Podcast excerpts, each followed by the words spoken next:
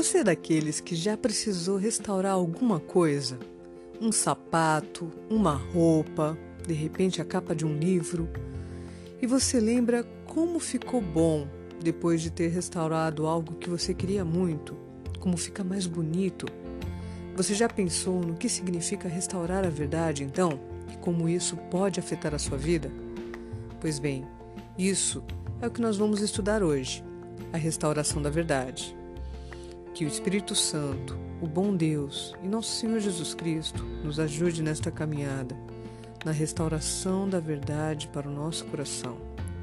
É o que eu rogo a Deus em nome de Jesus para mim e para você. Amém. Deus restaurou a verdade por meio da sua igreja. Neste estudo, nós vamos descobrir qual é a igreja verdadeira e como Deus revela na Bíblia qual o caminho da verdade. O Senhor ele nos ama e quer restaurar a verdade em nossa vida também. E por este motivo seu coração deve estar aberto para entender e atender às orientações da palavra de Deus. Pensando nisso, nós vamos conhecer um pouquinho mais.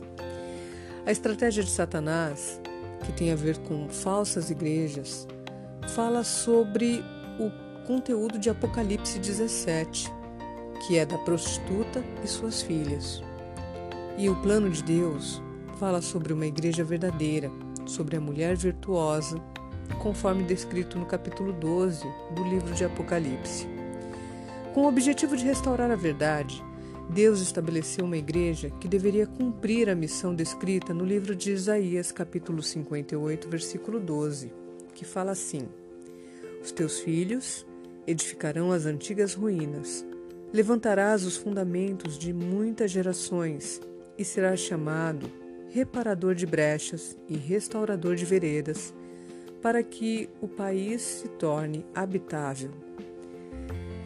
Com base nesse texto, nós temos que pensar que esta igreja que segue a verdade, que busca a verdade, ela está descrita em Apocalipse capítulo 12, versículo 1, sob o símbolo de uma mulher. Então, vamos conferir esses símbolos e entender esses significados de acordo com a profecia. Na Bíblia, mulher significa igreja, e nós podemos ver isso no livro de Efésios, capítulo 5, versículos 23 e 32. E lá está escrito: Porque o marido é a cabeça da mulher, como também Cristo é o cabeça da igreja, sendo este mesmo o Salvador do corpo. E no versículo 32 do mesmo livro de Efésios, capítulo 5, está escrito: Grande é este mistério, mas eu me refiro a Cristo e à Igreja. A referência dessa passagem fala sobre igreja, porque compara o sacrifício de Cristo pela igreja. E em Apocalipse, esse significado tem a ver com a pureza, sobre uma igreja que é fiel a Cristo. Também nós temos um símbolo que é muito das profecias. Principalmente em Apocalipse, nós podemos ver o símbolo do sol. Jesus é a luz do mundo e é a luz do Evangelho bem definido no Novo Testamento. Mas nós temos referências que podem ser comparadas no Antigo Testamento também. No livro de Salmos, capítulo 84, versículo 11, nós encontramos a seguinte informação: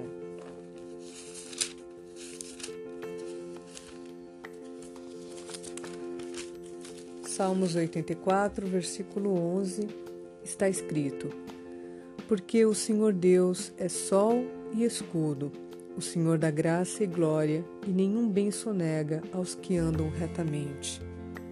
Apocalipse capítulo 1, versículo 12 até o 18 também fala sobre isso.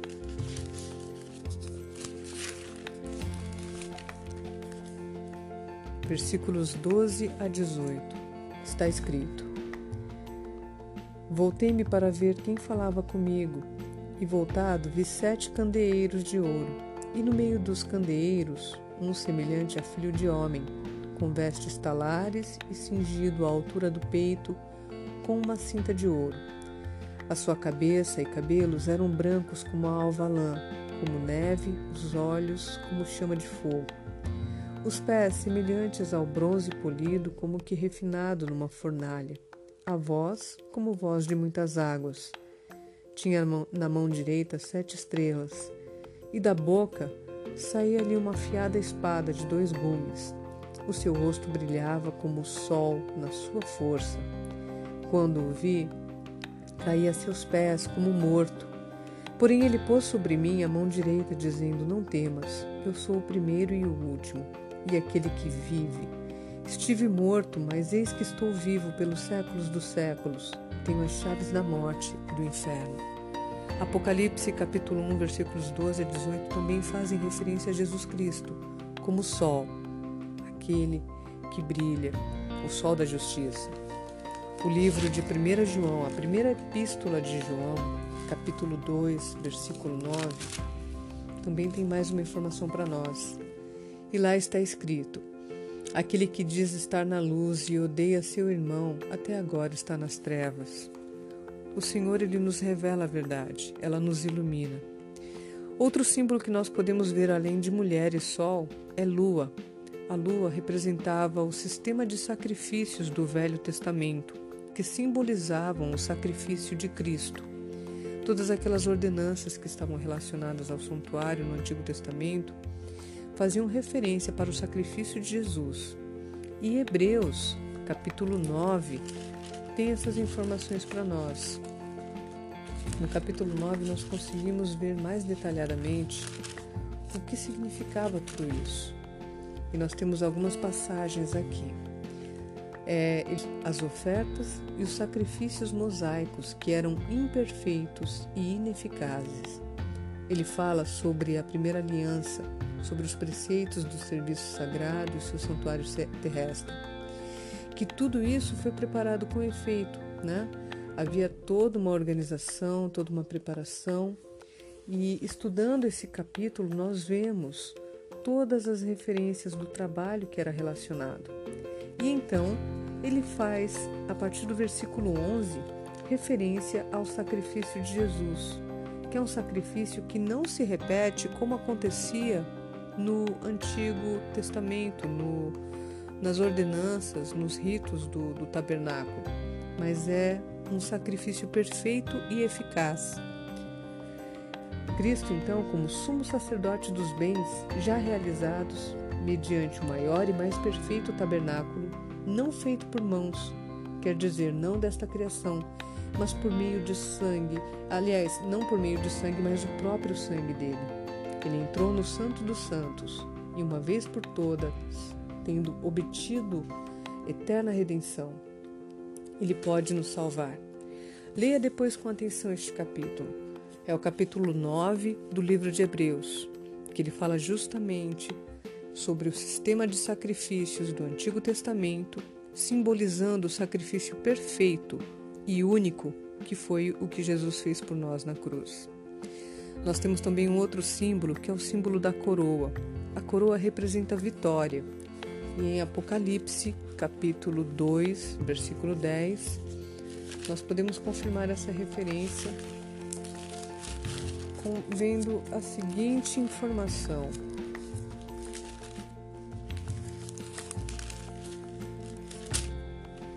Apocalipse 2, versículo 10.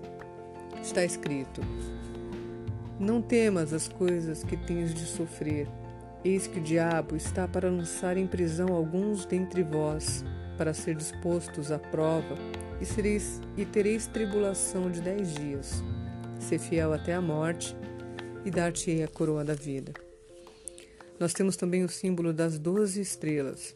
As doze estrelas em Apocalipse, em profecia, significam os doze apóstolos, que são também representantes das doze tribos de Israel. Daniel, capítulo 12, versículo 3, fala mais sobre essa referência. No Antigo Testamento, o livro de Daniel, tem para nós a seguinte informação. Daniel 12, versículo 3. Está escrito: Os que forem sábios, pois, resplandecerão como o fulgor do firmamento, e os que a muitos conduzirem à justiça como as estrelas, sempre e eternamente. As doze estrelas, ou os doze apóstolos, foram aqueles a quem Jesus confiou então a pregação inicial do Evangelho. Através do trabalho, do sacrifício e do esforço deles, a igreja pôde crescer. Mas tudo isso baseado no exemplo de Jesus, na vida de Jesus, que deixou marcante lembrança para esses homens, que seguiram adiante e multiplicaram a palavra. Apocalipse capítulo 12, versículo 1 representa justamente a igreja verdadeira em todos os tempos, antes e depois da cruz. Já em Apocalipse capítulo 12, versículo 17, ela fala que o inimigo ele está irado contra a igreja pura e ele sai para persegui-la. Se nós formos comparar essas informações com a história e juntar os fatos, nós sabemos que houve um início de opressão papal por volta de 538 eh, depois de Cristo, que teve um período de 1200 anos envolvendo aí toda uma perseguição contra a igreja. E estas informações nós podemos ver na história. Livros como o Livro dos Mártires, O Grande Conflito, entre outros historiadores também relacionados ao, ao, à história do papado, nós podemos confirmar todo o processo de perseguição, todas as mortes que ocorreram. E de 538 a 1798, deu-se então o cumprimento conforme foi escrito em Daniel, conforme está registrado em Apocalipse 12, 17, que foi o fim da opressão papal através da prisão do Papa, do, do Papa por Berthier, né, que foi a retirada do poder de Roma. Então, é, nesse processo todo, nós temos ali os remanescentes, que são os fiéis dos últimos dias, que são descendentes, remanescentes de todos aqueles que sofreram perseguição, que sobreviveram, que passaram a verdade à frente. Nós temos também nesse processo a guarda dos mandamentos, a lei de Deus, de acordo com Êxodo, capítulo 20, do versículo 3 até o 17, que é justamente a descrição dos dez mandamentos de Deus. E os dez mandamentos são a única passagem, os únicos escritos que não foram feitos por mão de homem, mas foram feitos pelo próprio dedo de Deus nas tábuas dos dez mandamentos.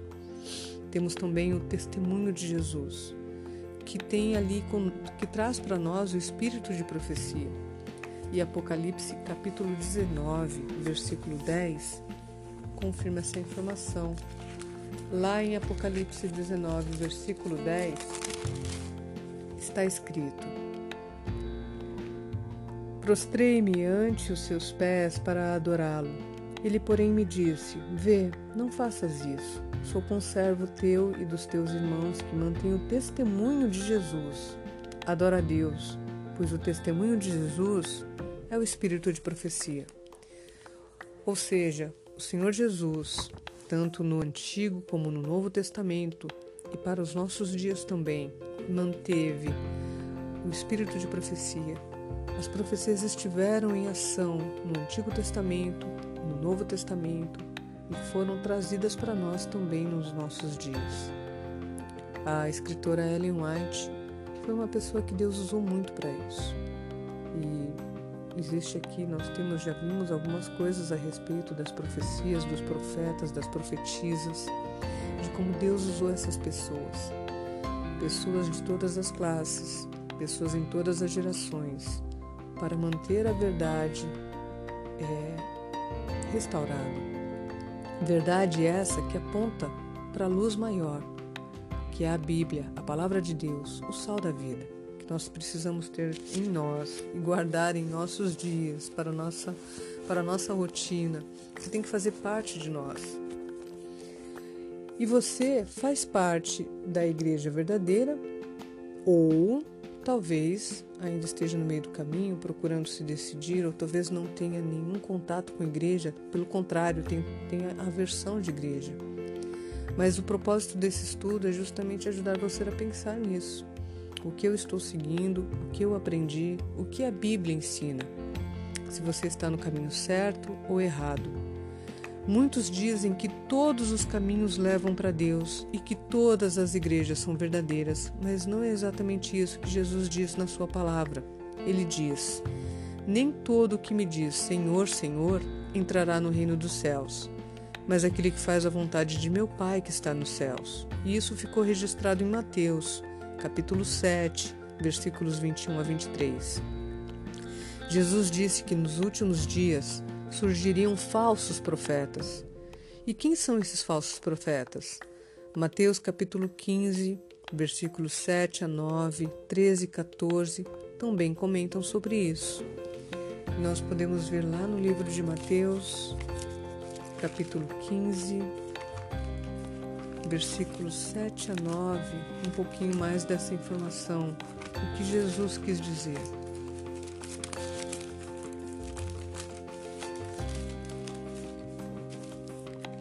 Está escrito: Hipócritas, bem profetizou Isaías a vosso respeito, dizendo: Este povo honra-me com os lábios, mas o seu coração está longe de mim.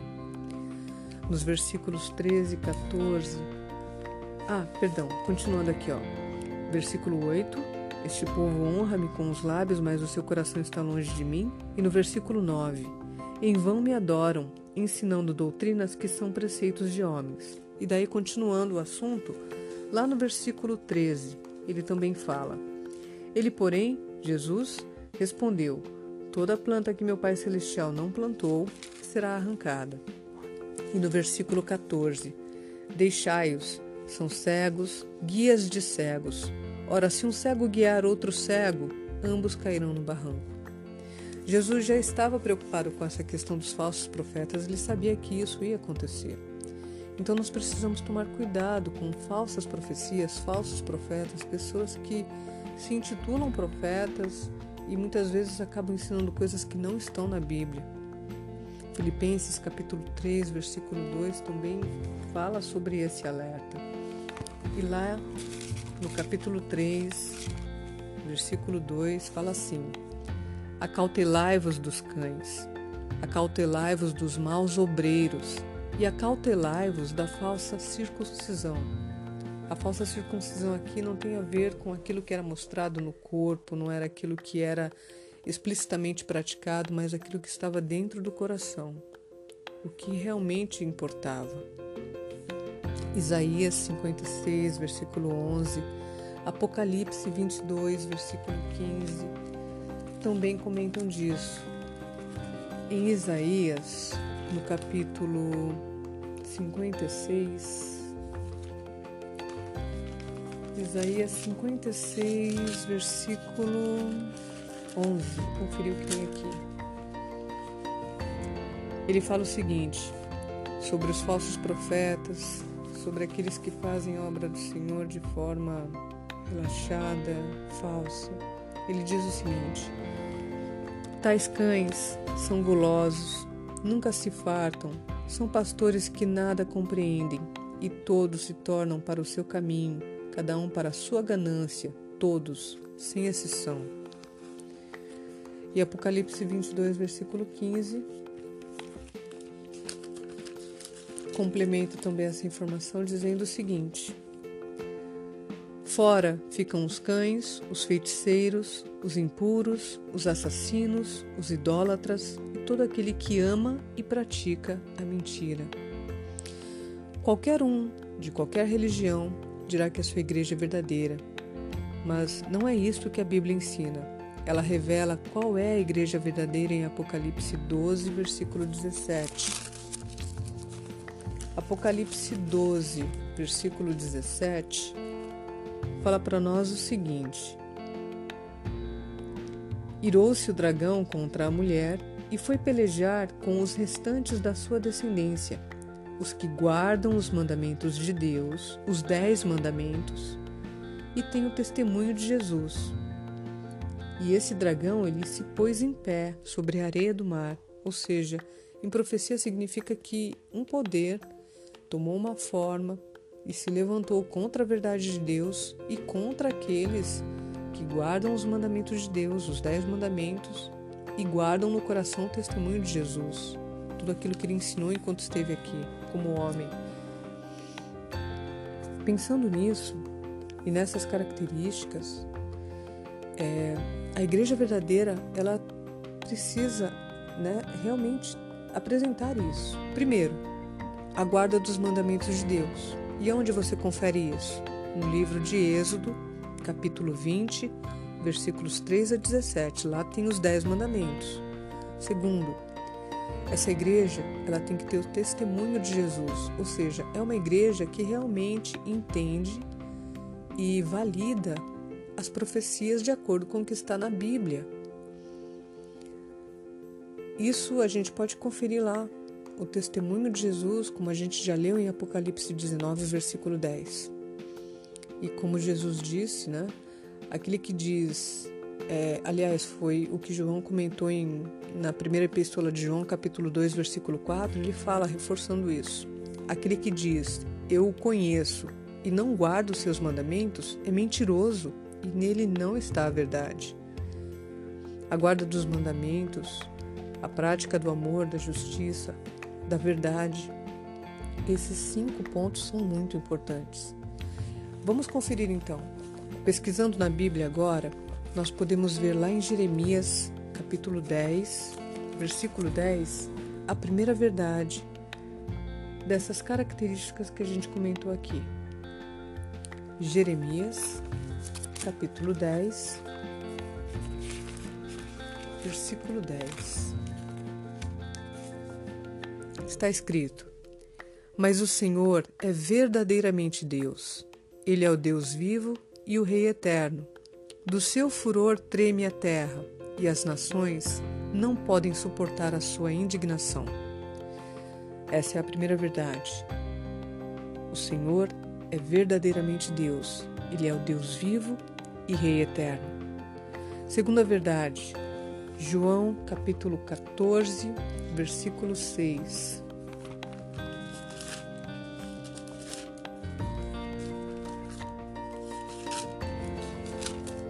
João 14, versículo 6 fala o seguinte: Respondeu-lhe Jesus: Eu sou o caminho e a verdade e a vida, e ninguém vai ao Pai senão por mim.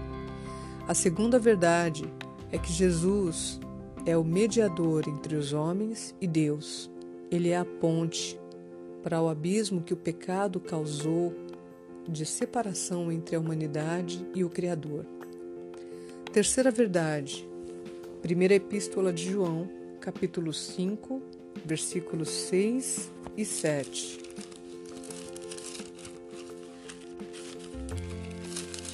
Primeira epístola de João, capítulo 5, versículos 6 e 7, fala o seguinte: Este é aquele que veio por meio de água e sangue, Jesus Cristo, não somente com água, mas também com a água e o sangue. E o Espírito é o que dá testemunho, porque o Espírito é a verdade. E no versículo 7 está escrito: Pois há três que dão testemunho no céu: o Pai, a Palavra e o Espírito Santo. E estes três são um. Quarta verdade. João, Evangelho de João, não é a epístola, mas o Evangelho os quatro primeiros livros ali do Novo Testamento. O quarto livro, que é o Evangelho de João, no capítulo 17, versículo 17, sobre a quarta verdade, disso que nós estamos estudando a respeito da igreja verdadeira. Ele fala assim: Santifica-os na verdade. A tua palavra é a verdade. A palavra de Deus, ela é verdadeira quer as pessoas gostem ou não, ela é a verdade. E a quinta, a quinta verdade tem a ver com os Salmos. Nós podemos ver no versículo, aliás, no capítulo 119, versículo 151. Um dos maiores capítulos da Bíblia, aliás, o maior capítulo da Bíblia, Salmo 119, versículo 151 diz para nós o seguinte: Tu estás perto, Senhor, e todos os teus mandamentos são a verdade. Nós temos então os mandamentos de Deus como a quinta verdade. Com base nessas informações, nós precisamos conferir se as igrejas atuais elas estão seguindo essas verdades de acordo com o que a Bíblia apresenta. Qual é a primeira verdade, então, para recapitular? A primeira verdade é que Deus é o único Deus, Ele é um Deus verdadeiro e vivo.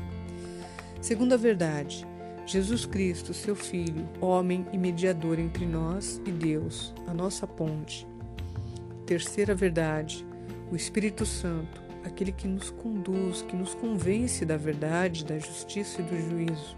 É Ele o nosso consolador, é Ele quem ajuda ao Pai e o Filho neste processo do conhecimento da verdade. Quarta verdade, a Bíblia, a Palavra de Deus, ela traz a verdade. Ela é um manual que registra essas informações que deixou registrado, pela qual muitas pessoas morreram e foram perseguidas. A Bíblia traz a verdade para nós. E a quinta verdade, a lei de Deus, os seus mandamentos, os dez mandamentos. Nós precisamos lembrar que dos dez mandamentos, quatro fazem menção ao nome santo de Deus. E cinco, na verdade seis, né? Eles fazem referência para o homem e o seu relacionamento com o próximo. Os dez mandamentos também fazem parte das colunas da verdade.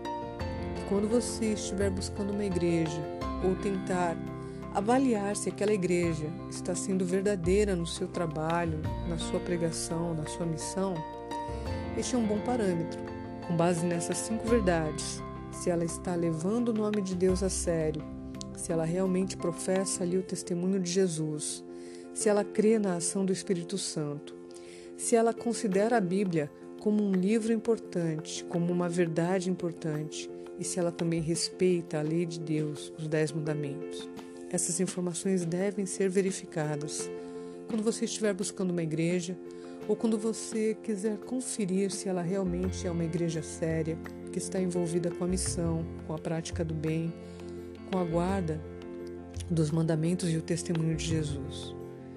Uma vez que você tem essas informações, você já pode entender ali onde começa o processo da verdade e qual a igreja que está buscando ser verdadeira nesse trabalho para cumprir a missão. E Deus deseja que você tome uma decisão especial neste momento.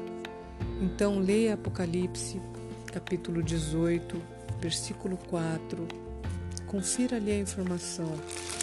Eu vou ler aqui, mas depois você pode meditar mais e refletir mais sobre isso.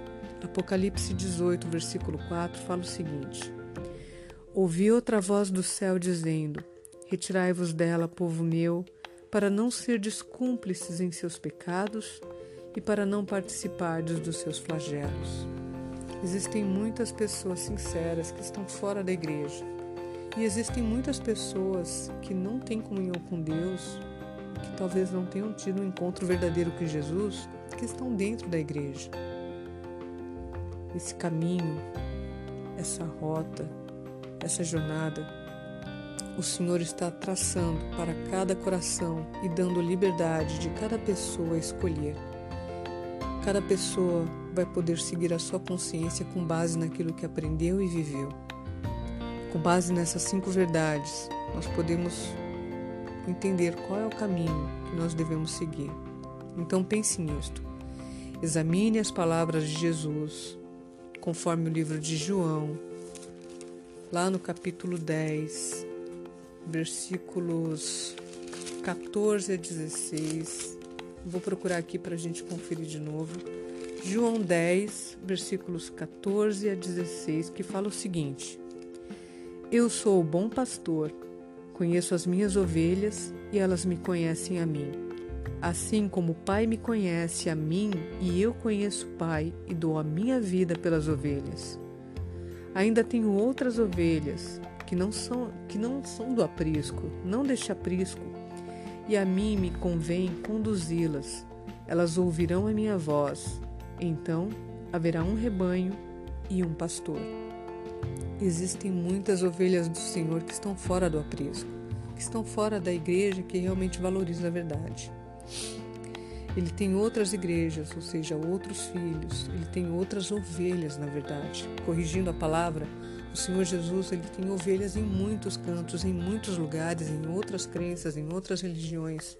outros filhos que talvez estejam sem o conhecimento da verdade, mas que estão buscando levar uma vida sincera, uma vida verdadeira, honesta. E não estão dentro da igreja, talvez não dentro da igreja verdadeira.